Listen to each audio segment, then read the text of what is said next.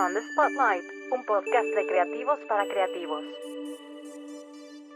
Hola amigos de Nemen, en esta ocasión nos encontramos de manteles largos eh, porque al fin pude contactar con una gran persona que admiro mucho, que solamente recibía correos y comunicados de ella y ocasionalmente la veía corriendo de un lado a otro. Su nombre es Saúl Lomelí y de verdad estoy muy, muy feliz por tenerla aquí. ¿Cómo estás, Saúl? Muy bien. No, pues gracias por, por los manteles, largos o cortos, como sea. Gracias, gracias. Todo Cuéntanos un poco acerca de, para las personas que no sepan quién es él, em, él cofundó Neta Comunicación, que es una agencia fundada en 2005 y ofrece servicios que, que otras relaciones públicas, y yo sé que pueda echarme al, varios alacranes al calzón, pero no me importa. Eh, ofrece servicios que otras agencias no, no ofrecen, como comunicaciones creativas que abarcan desde estrategias de relaciones públicas, comunicación, marketing, relación con influencers, un 360 pues. Sí, este, y, pues, pues sí, hemos, hemos, hemos, hemos ido, vamos, evolucionando pues según según los requerimientos un poco de, los mismos que, que, van estando aquí en la agencia. Em, sí, yo digo, yo no confundé la agencia, la agencia la fundaron por ahí este, eh, otra, otra persona, Claudia García Oliveras, fundó la, agencia así en 2005 y yo llegué en 2012. Eh, y bueno, y soy el, y soy el, el director y el, y, y el socio mayoritario desde, 2020. Entonces, em, pues, pues sí, hoy ofrecemos, vamos, hoy la comunicación, pues, pues la hemos visto, ha evolucionado de una cada vez más rápido. Eh, hoy, hoy nos comunicamos de, un montón de maneras, este, emojis, mensajes, texto, voz. Eh, los celulares nos obedecen por voz, eh, la comunicación de las empresas hacia todos sus, lo que en inglés se diría stakeholders o, usuarios, digamos así, pues va desde clientes, proveedores, los mismos empleados, medios de comunicación, interesados, accionistas, etcétera, etcétera. Em, pues hoy todo eso nosotros nos dedicamos a crear la estrategia, digamos, completa de comunicación, tanto para empleados como para medios de comunicación, influencers, líderes de opinión. Em, si hay algo que meterle por ahí de creatividad, branding, hoy digamos que es un, pues sí, la comunicación puede ser desde un simple meme o un emoji o social media o, una estrategia mucho más, digamos, no, no más profesional o menos profesional, no es, no es eso, sino a, lo mejor un poco más seria de comunicación corporativa. Y justamente me gustaría preguntarte, eh, desde hace tiempo el camino de las relaciones públicas en México se ha labrado a, través de pruebas y errores, de comunicados que de repente dices, wow, qué, qué increíble, y otros que dices, ah, ok. Y tengo entendido que también eh, en ese tiempo recién iniciaban las relaciones públicas fuertes aquí en México, eh, se replicaban comunicados internacionales y se adaptaban, se tropicalizaban. y justamente neta, eh, no, de verdad no es por echarte flores porque estés aquí, fue cambiando un poco esa forma de, de comunicarlo. Y tal cual, igual, tengo entendido que ustedes como neta fueron los que dieron ese empuje en, un momento cuando Absolute estaba cambiando su imagen y renovando su comunicación. Sí, justo, justo Neta se fundó o, empezó así. Eh, empezó en ese tiempo, 2005, 2006, em, cuando, cuando, digamos, existían las agencias de relaciones públicas eh, de grupo, o como Burson, Masteller, este Porter, Novelli, agencias que son globales, que pertenecen a, grupos de, de, agencias, etcétera. Y, neta fue de las primeras que en ese tiempo se llamaban agencias boutique, ¿no? Así, así les decían, como agencias pequeñitas que, que digamos, hacían cosas un poco justo no replicando las estrategias eh, globales, este, mm, ya, eh, sino que creábamos cosas como más customizadas para el país. O sea, eh, fuimos como los que empezaron a hacer estas cosas como más hiperlocales. Absolute fue uno de los primeros clientes de Neta, Lycra, Fashion Week de ese tiempo, Claudia, que fue quien fundó Neta. Eh, pues fue una de las igual fundadoras de, Fashion Week con este Vivian Barón y, tenían ellos una agencia antes que no me acuerdo cómo se llamaba, y Felipe Fernández del Paso, bueno, hace muchos años. Em, entonces sí, de las primeras cosas que hicieron fue Absolute. Eh, había una, una campaña muy interesante que llamó The Absolute Creative District, este, por ahí 2006, 2007 más o menos, o sea que hubo cuando la Roma empezaba como, o sea, la Condesa ya era algo, luego la Roma era como todavía más, eh, menos popular y se hacían algunos eventos de arte y fiestas por ahí en bodeguillas y, local, donde hoy es la docena y se hacían muchas fiestas. Este, en esa, en esa casa en Mérida, había otra casa en Mérida 18 que se hacían muchas fiestas. Em, entonces, digamos que fuimos, pues sí, como estas primeras agencias eh, que hacían estas cosas. Eh, con Lycra hicimos como también varios eventos. Empezamos por ahí también con Toast.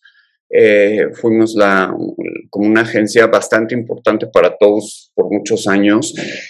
Toast, pues bueno, era, es una marca bastante importante en, México. Pandora hoy le hace mucho ruido, pero bueno, en, eso, en ese tiempo, pues, pues era, era era Death Thing de la, de la joyería, digamos, de ese segmento, ¿no? Entonces, además producíamos eventos, era una agencia de producción de eventos pues, bastante importante, todavía producimos, pero ya no es nuestro, nuestro fuerte de negocio, Claudia era, era más, más, más buena en eso.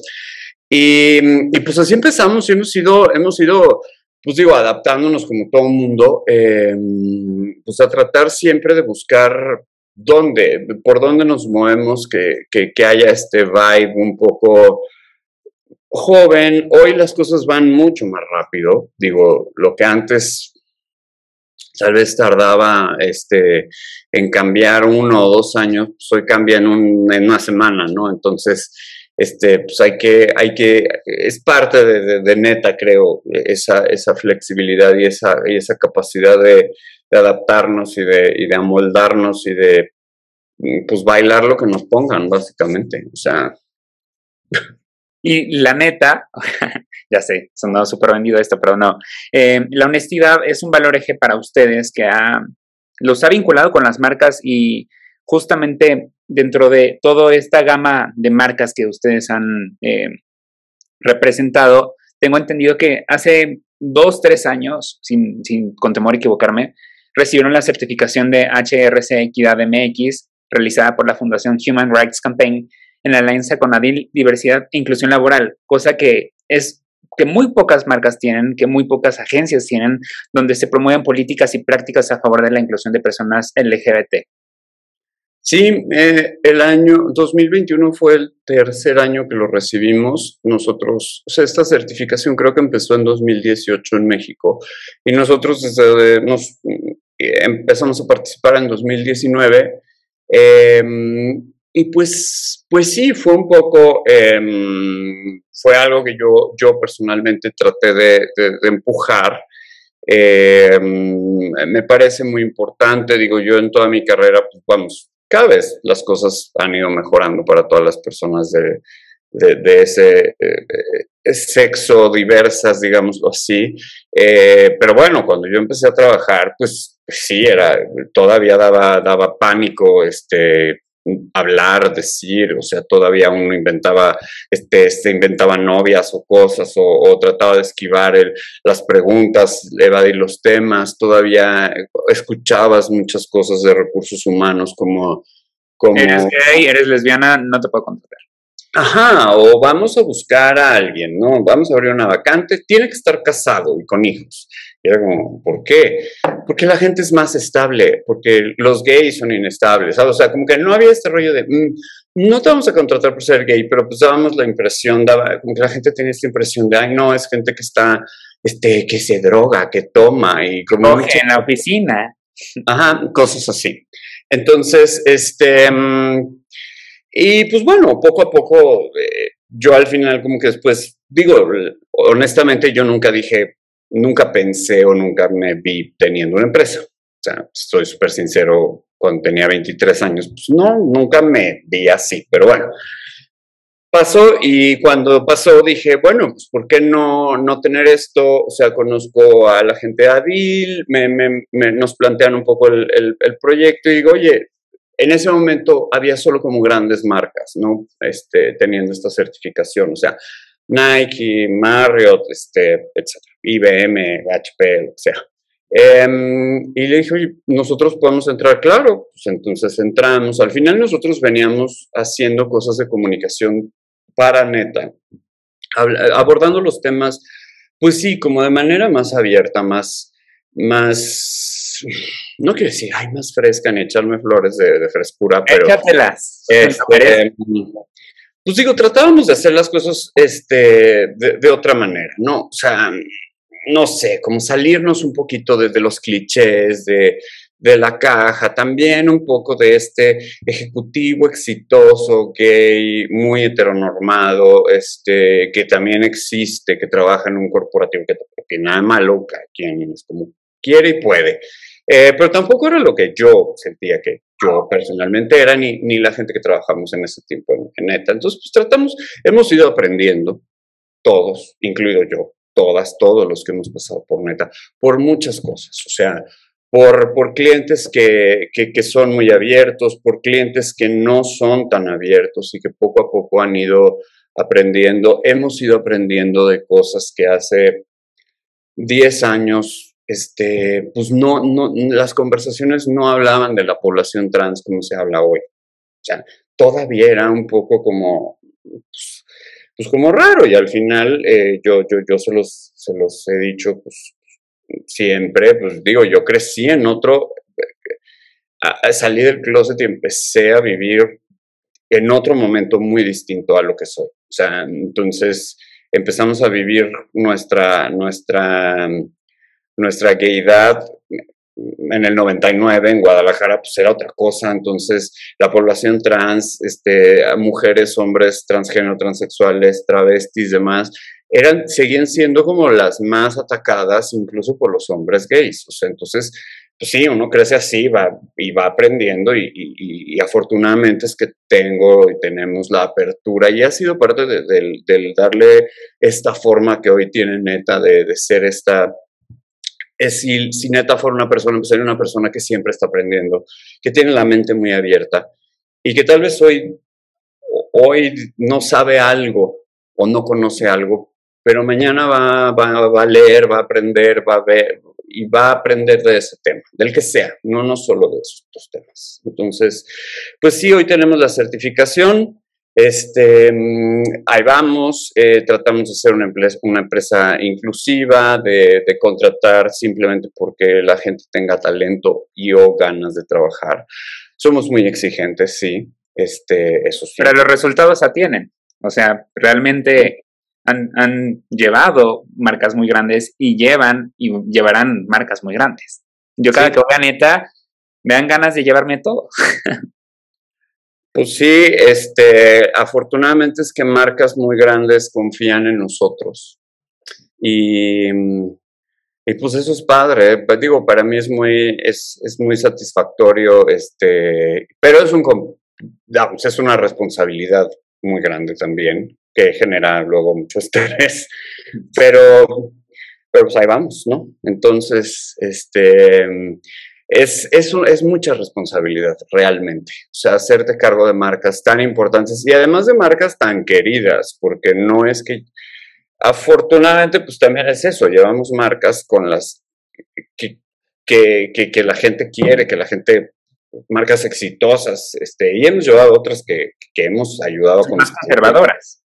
Ya que se vuelvan exitosas, pero, pero es parte de los retos. O sea, también, también hacemos eso, también sacamos de, la sombra marcas que a lo mejor no están en sus mejores momentos y pues los ayudamos a que, a que vuelvan a ver un poco la luz a que vuelvan a ser marcas queridas y marcas importantes en México. Es, es, son retos, son retos grandes, pero pues afortunadamente ahí vamos, ahí vamos. Saúl, me gustaría preguntarte, y anteriormente mencionaste una palabra que me sonó bastante, que es conexiones, y hacer relaciones con medios de comunicación que actualmente, o sea, florecen a diestra y siniestra, que si bien las conexiones, eh, por ejemplo, con televisoras, con radio, televisión, impresos, eh, ya se ven como un poco añejas y ahora los influencers son como esta nueva ola. ¿Qué tan rentable es para una agencia de relaciones públicas estos nuevos, estas nuevas formas de comunicar, que si bien ahorita están en tendencia, puede hacer que no sean rentables realmente? Pues em, es rentable en la medida, digo, a ver, eh, esta, esta, industria se sigue moviendo, eh, se mueve, digo, eh, de maneras muy raras, o sea, pero, mm, pero la rentabilidad, pues, es un tema, o sea, es un tema complejo, es un tema digamos, difícil de abordar si los influencers son rentables para las marcas o no, para las agencias, el mundo de los medios. Más que hoy, em, yo creo que los medios tradicionales, pues, pues, al ser, digamos, empresas tan grandes, corporativos como tan, tan, tan, tan, tan gigantescos, estos grandes este, conglomerados de medios, pues les cuesta mucho trabajo dar pasos, o sea, adaptarse, ¿no? O sea, mientras más grande se vuelve tu empresa, a ver, nuestra empresa es así chiquitita comparada con Televisa, por ejemplo. O sea, mover es como decir, bueno, dar la vuelta en U con un coche, con un, con un bocho, pues, es fácil, das la vuelta en U. Pero pues dar la vuelta en U con un tráiler de tres remolques, pues, te va a costar mucho trabajo. Tal vez no vas a poder y tal vez vas a tener que ir hasta el retorno, encontrar una vuelta. Es un poco así, yo lo veo así. O sea, la capacidad de dar la vuelta, de cambiar, de, de, de, decir, hay que subirnos a trends o, anticipar las trends hoy es muy difícil. Vamos. No, no es como que uno esté inventando hilos negros ni adivinando ni, ni, pronosticando cosas. Hay empresas que se dedican a eso y, y ya la data digital te ayuda mucho para esto, pero, pero sí es rentable. Al final hoy, hoy, pues sí, las marcas tienen que buscarse las maneras de comunicar. Las ideas creativas no son, yo nunca lo he visto como, como, ay, vamos a inventar algo que nadie haya visto. Pues no, güey, la publicidad y esto lleva 100 años existiendo. Este, yo creo que simplemente aparecen nuevas formas, nuevos medios, nuevos canales. Soy, son mis perros. No te preocupes, yo también tengo, así que estoy acostumbrado. Em, eh, entonces, pues es como te vas, cómo vas aprovechando, digo, en, en los 50, cuando la publicidad descubre la televisión, pues claro, es pasar del cine, pasar de los anuncios que pasaban en el cine a pasarlos a la tele, pues es un, y como se empezaron a hacer, si tú, digo, a mí me gusta luego mucho ver, leer y, ver esta historia de la publicidad, historia de los medios, etcétera, pues, pues al final, si te fijas, como empezó la publicidad en la tele, pues era muy similar a como es hoy con los influencers. O sea, salía una señora mitad, o sea, el programa se llamaba La Hora de Nescafé. Entonces, la hora Nescafé había un señor dando noticias y una señora anunciando lavadoras o detergente. O sea, y pues al final es como, como hoy son muchas cosas. Los festivales presentado por Corona. Este, y entonces pasan activaciones ahí y es, es, básicamente lo mismo, solo pues te vas adaptando a que hoy hay festivales de música, hoy hay YouTube, hoy hay TikTok, hoy hay baile, hoy hay diversión, mañana habrá otra cosa. Quién sabe qué sea, no sabemos. Este, la gente también hemos ido encontrando pues maneras distintas de entretenernos. Este, hay más apertura a ciertos temas que a lo mejor en 20 años la apertura ya no exista y volvamos a hacer, este, no sé, o sea, volvamos a cosas súper conservadoras. No sé, la historia es cíclica y ojalá no nos toque verlo, pero yo creo que va para allá. Este, la política cada vez nos, nos lleva a lugares muy, muy raros, pero y todo, pues el mundo se va, se va moviendo así y las agencias y las marcas tenemos que ir ahí. O sea, tenemos que entrarle a los temas, tenemos que entrarle a las conversaciones, tenemos que abordar las cosas de frente. Eso es algo que nosotros tratamos de hacer con nuestros clientes. Hay clientes que no, marcas que perseo, clientes están las marcas, están los, las personas que manejan, digamos, las marcas.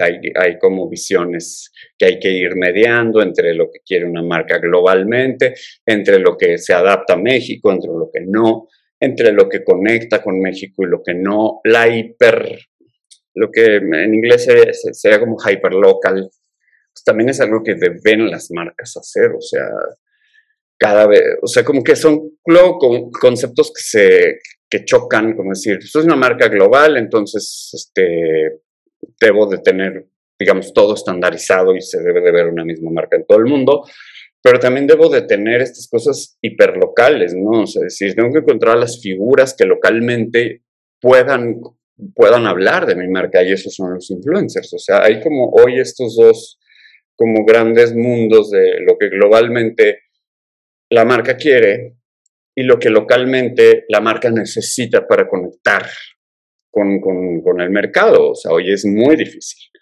La gente hoy no es fiel a las marcas, nadie es fiel a ninguna marca, yo creo. O sea, nadie, nadie dice, ay, es mi marca. O sea, ya eso ya es muy, no sé, como de antes. O sea, yo y la gente más joven que yo menos. O sea, tal vez encuentres, digas, ah, sí, me gusta este vino por ejemplo, pero, pero pues pruebas otros.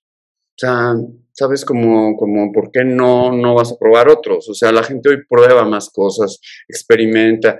Tal vez digas, sí, esta, esta marca de tenis me gusta mucho, pero, pero esa marca no me paga, entonces, pues también uso otras. Y, estoy casado con... Nadie se casa con, nadie. A ver, dame un segundo. No, no te preocupes.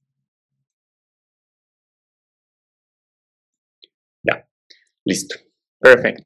Oye, me gustaría preguntarte eh, también, es, estamos en un momento, como dijiste, de transformación, donde tú lideras un equipo que de verdad es una maquinaria que si uno puede empezar a fallar, se puede empezar, tal cual es un reloj, pues. Tú como eh, director, que, y lo mencionaste como socio mayoritario, ¿a qué retos te has enfrentado en neta? Porque si bien se puede pensar y si lo hemos mencionado a nuestros lectores, a nuestros eh, seguidores, que estamos en una que no estamos en una vida de glamour como lo ve en El Diablo Viste de Prada, que no son fiestas, fiestas, que no es eh, recibir regalos, sino es realmente un trabajo muy fuerte a lo que realmente se pudiera pensar. Es, eh, mm, eh, o sea, son como muchas cosas este, de, las que, de, las que hablaste ahorita. Eh, retos, pues, todo hoy es un reto. Mira, yo, yo tengo un, consejo que, que, siempre le doy a la gente este, que trabaja con, que es parte de, nuestro equipo, es em, este negocio, nada depende de ti, no puedes controlar prácticamente nada. O sea, que una marca confíe en mí para que los medios hablen de ella eh, sin un pago de por medio, eh, porque eso es PR, la teoría básica de PR es esa, em, pues es difícil, ¿no? Depende de, mí. O sea, yo te puedo mandar a ti la información y ponerle moños y lo que te guste. O sea, te gustan los moños, le ponemos moños, te gustan los elefantes, le ponemos elefantes. Pero, pero eso no garantiza, no te puedo obligar a publicar. O sea, si no te pago, si no hay un pago por medio, pues no te puedo obligar a publicar. Con los influencers es un poco lo mismo. O sea, hoy, bueno, hay, hay pautas con influencers, pautas con medios, etcétera. Pero si las cosas son orgánicas, como en la teoría del PR lo dice, eh, no podemos obligar a nadie. Si hago un evento de presentación, un press day, una fiesta, una comida, lo que sea, un viaje, em, no puedo obligar a las personas a ir tampoco. O sea, te invito, Ojalá quieras venir, vamos a presentar cosas divinas, pero mm, el cliente invierte mm, X dinero, está esperando 100 personas, llegan dos. Porque tú, porque no eres dueño de la gente, ni del tráfico, ni del calor, ni del frío, ni de los temblores, ni de todo lo que pueda pasar. Entonces, todo puede estar en contra tuya. Yo siempre le digo a la gente, todo va a salir mal. Ustedes piensen que todo va a salir mal. No soy, soy una persona, yo luego no soy muy positiva, pero en general no me gusta ir como en, en positivismos ahí raros, sino más bien estar... En realismos. Que todo va a salir mal, para que si sale bien, sentirme súper chido, ¿no? O sea, de, ah, esto sale bien, ya, relax. Pero si todo sale mal, tener un poco siempre las antenas puestas de cuál es el plan B y el plan C y el plan D y el plan E. O sea, para todo yo creo que siempre hay que estar muy, muy alertas siempre de lo que pueda venir. O sea, para la empresa, pues 2020 para todo el mundo fue muy difícil, este, pero, pero bueno, para empresas pequeñas, pues fuera más difícil. O sea, sostener. Don't worry. sí, pues que luego se ladran como perros grandes. Eh, sostenernos, pues en marzo 2020, o sea, tomar decisiones rápido es, es, es, lo que nos ayudó un poco a salir a flote. Entonces es un poco eso, ¿sabes? Como tener listo el, el y ahora el timbre. Vamos a parar. Dame un segundo. Adelante.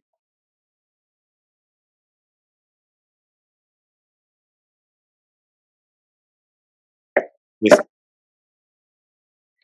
Y justamente nos estabas comentando de todos estos retos. Pues los retos son, son, pues eso, o sea, siempre estar ah, pues atento a lo que pueda venir, o sea, febrero 2020, bueno, decíamos, hay una, hay un virus en China, no sé qué, luego en Europa, desde inicios de marzo, pues nosotros empezamos a, a ver ahí que, que venía algo, teníamos eventos, muchas cosas planeadas, y pues empezamos a, intentar entender qué pasaba. A ver, nadie entendía.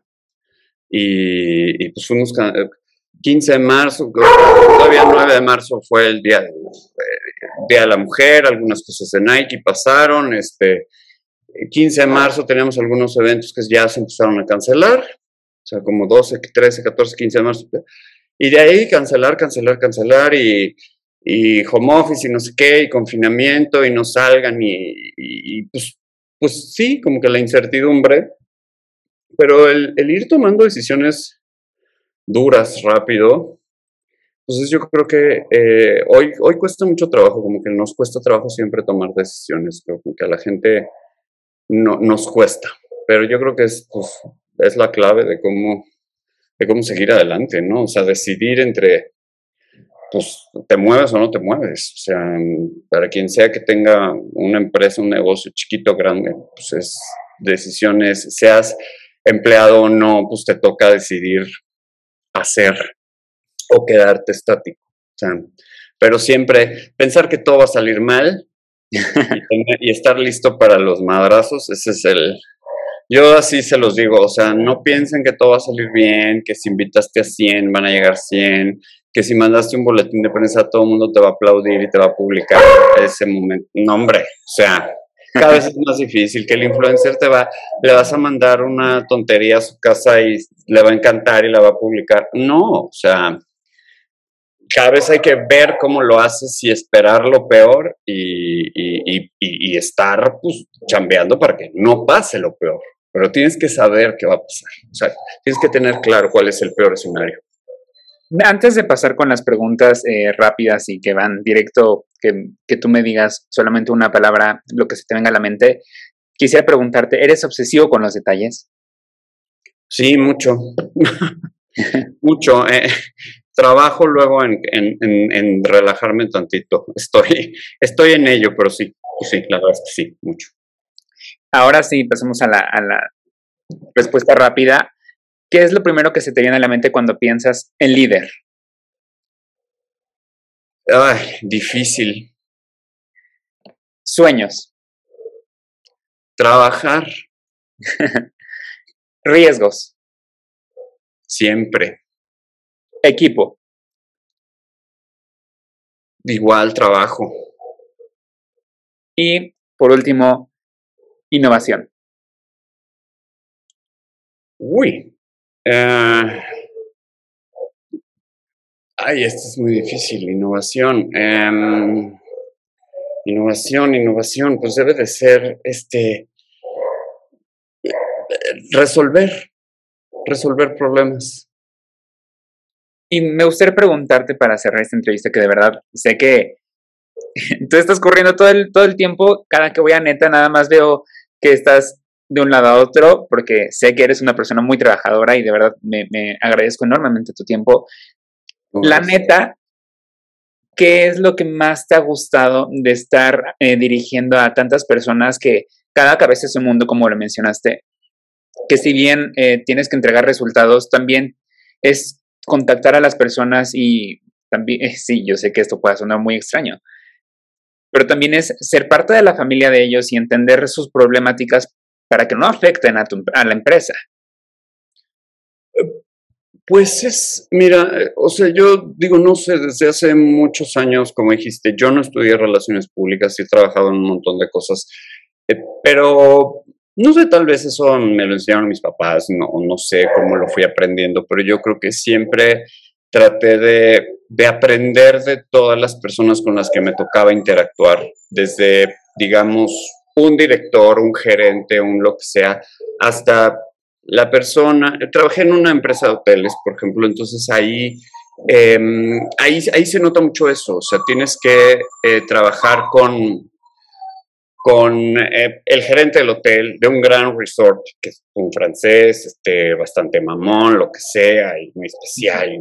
Y también tienes que trabajar con las señoras que, hacen las camas, este, con la gente de áreas públicas que te ayuda para un shooting a mover una maceta que pesa 50 kilos, este, a pintar una cosita de la pared, este, la de ama de llaves pues, te ayuda a que la cama se vea impecable. O sea, el cómo, eh, pues sí, vas entendiendo las realidades. Por ahí en esa empresa entendí cosas súper fuertes, por ejemplo, de, de cómo capacitar a la gente. Y te lo cuento porque eso me ha lo sigo trayendo en la cabeza todo el tiempo que, tengo que hablar o hacer algo con equipos. Es, en ese tiempo era cómo le enseñamos a la gente que trabaja en estos hoteles de playa, lujosos y maravillosos, cómo le enseño a las, a las personas de eh, ama de llaves a tender una cama si no tienen cama en su casa. ¿Cómo le enseño a lavar un baño si no tienen baño en su casa? ¿Cómo las capacito a eso, sabes? A lavar cosas que no conocen, que no tienen en sus casas, es, esos son como de, para mí hace, eso fue hace 20 años, golpes de realidad, de, y que de ahí fue como, híjole, sí, ¿cómo podemos ir entendiendo las realidades de las personas, aprendiendo de ellas y, enseñándoles lo que tienen en teoría que aprender para que, para que hagan su trabajo? Em, pues de maneras, de maneras buenas. O sea, yo creo que pues yo siempre me he movido tratando de ser lo más decente posible, este, recto, o sea, sin robar, sin, sin cosas así. Pues o sea, el otro día le decía a una amiga, es, eso es de, híjole, mana, pues si siendo decente y no robando, no duermo, ahora imagínate si yo fuera corrupto y robara, iba a dar impuestos, hiciera todo eso, no dormiría nunca. Entonces, eh, pues ese es como un poco como, como, lo hago, o sea, tratando de aprender de la gente, de toda la gente vamos a aprender, hasta de la que parece que dices, es una persona horrible, este, gritona, fea, mala, pues por lo que tú quieras. También de eso se aprende, de malos jefes, de buenos jefes, de, de, clientes que te tratan bien, que te tratan mal, que son respetuosos, otros que no, este, pues de todo aprendes. A,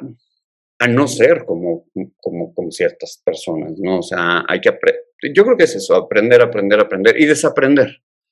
Lo que yo siempre digo, uno aprendió cosas porque la vida es así y tal vez en tu adolescencia aprendiste algo que hoy tienes que desaprender.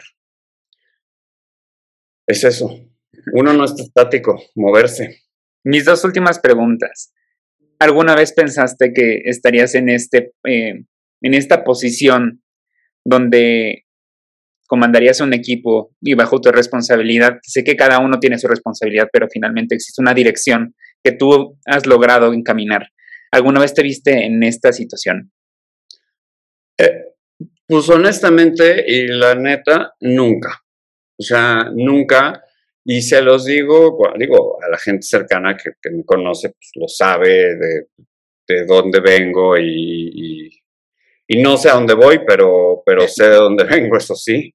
Em, pero no, pues la verdad es que nunca, o sea, yo es lo que, pues no, mi familia no se dedica a esto, este, ni creo que ni entienden mis papás a qué me dedico realmente bien. Así, pues órale.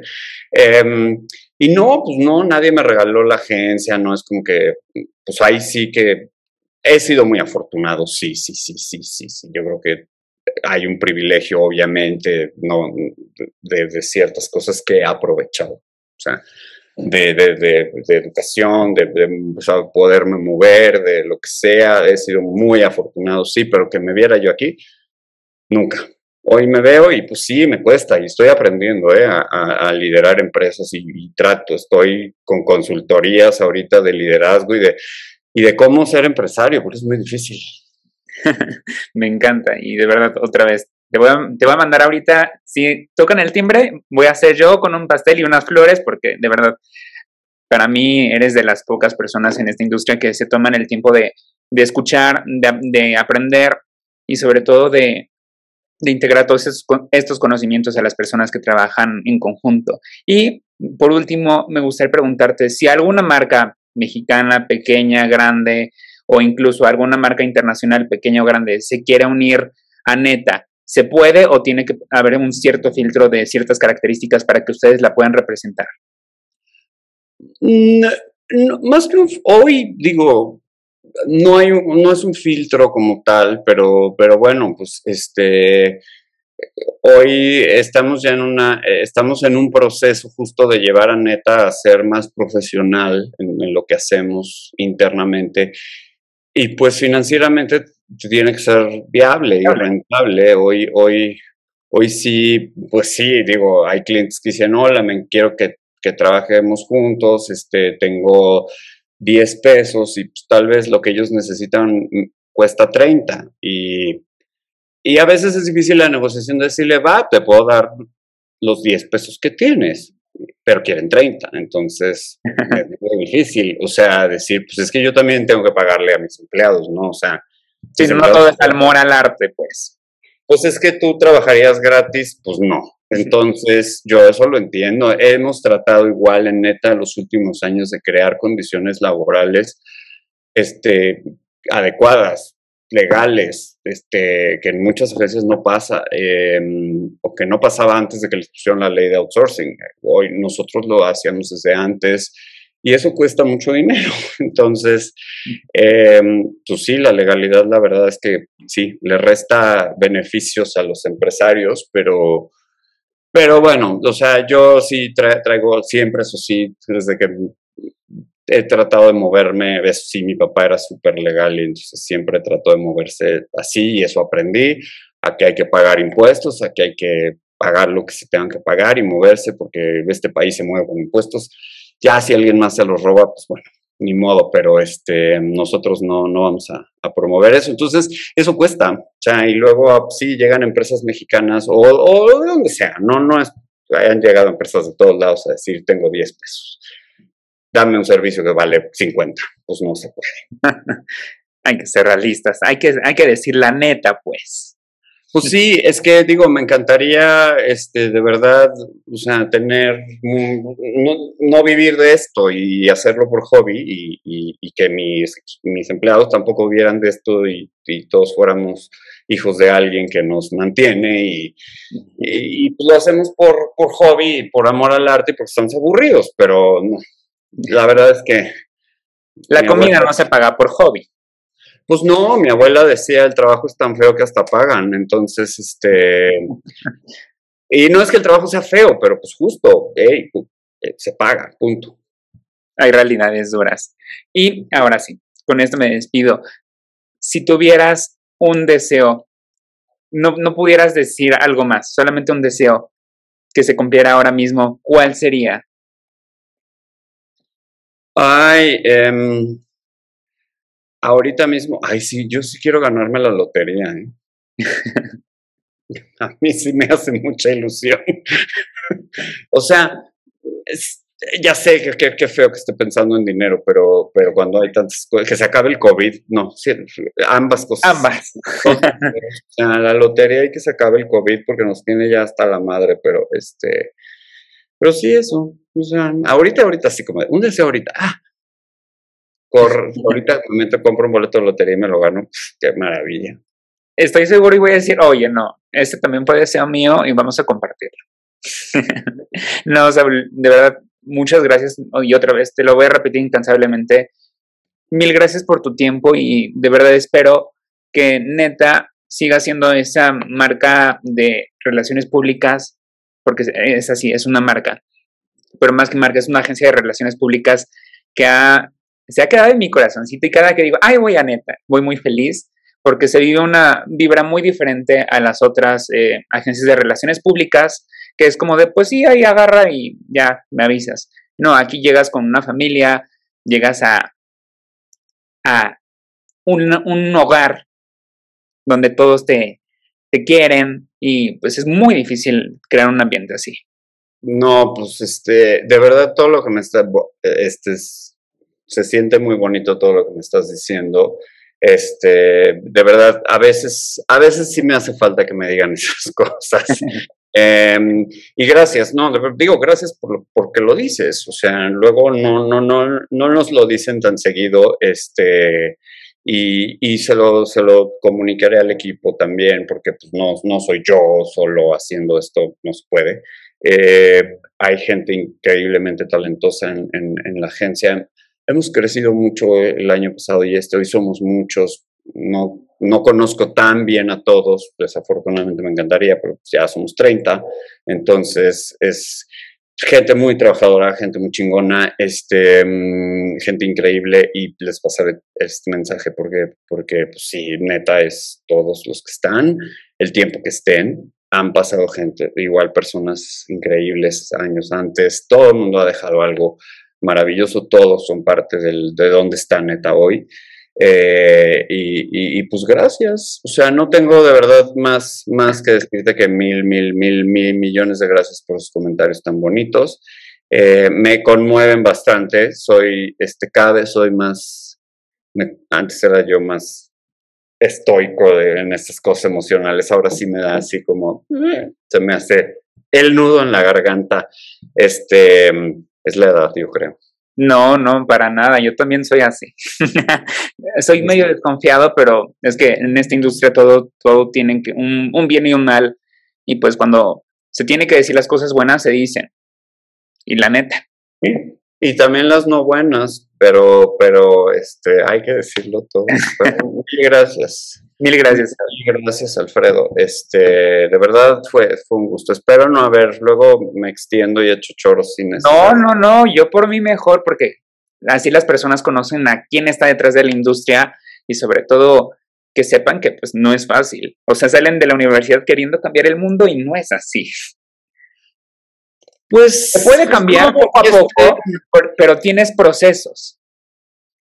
Sí, sí, sí, digo, este, sobre todo es que no hay, pues no sé, yo ya, ya ni me acuerdo de cuando salí de la universidad que pensé o que no pensé, pero este, yo estudié diseño gráfico, entonces pues es otro negocio, digo, hoy tengo diseñadores gráficos aquí en la empresa, pero este, no sé, sí, ya no me acuerdo qué, piensa uno, pero sí, el mundo es medio, está muy perro, eso sí, el mundo está muy perro, eh, no es fácil, no, este negocio es, eh, todos los negocios son difíciles hoy.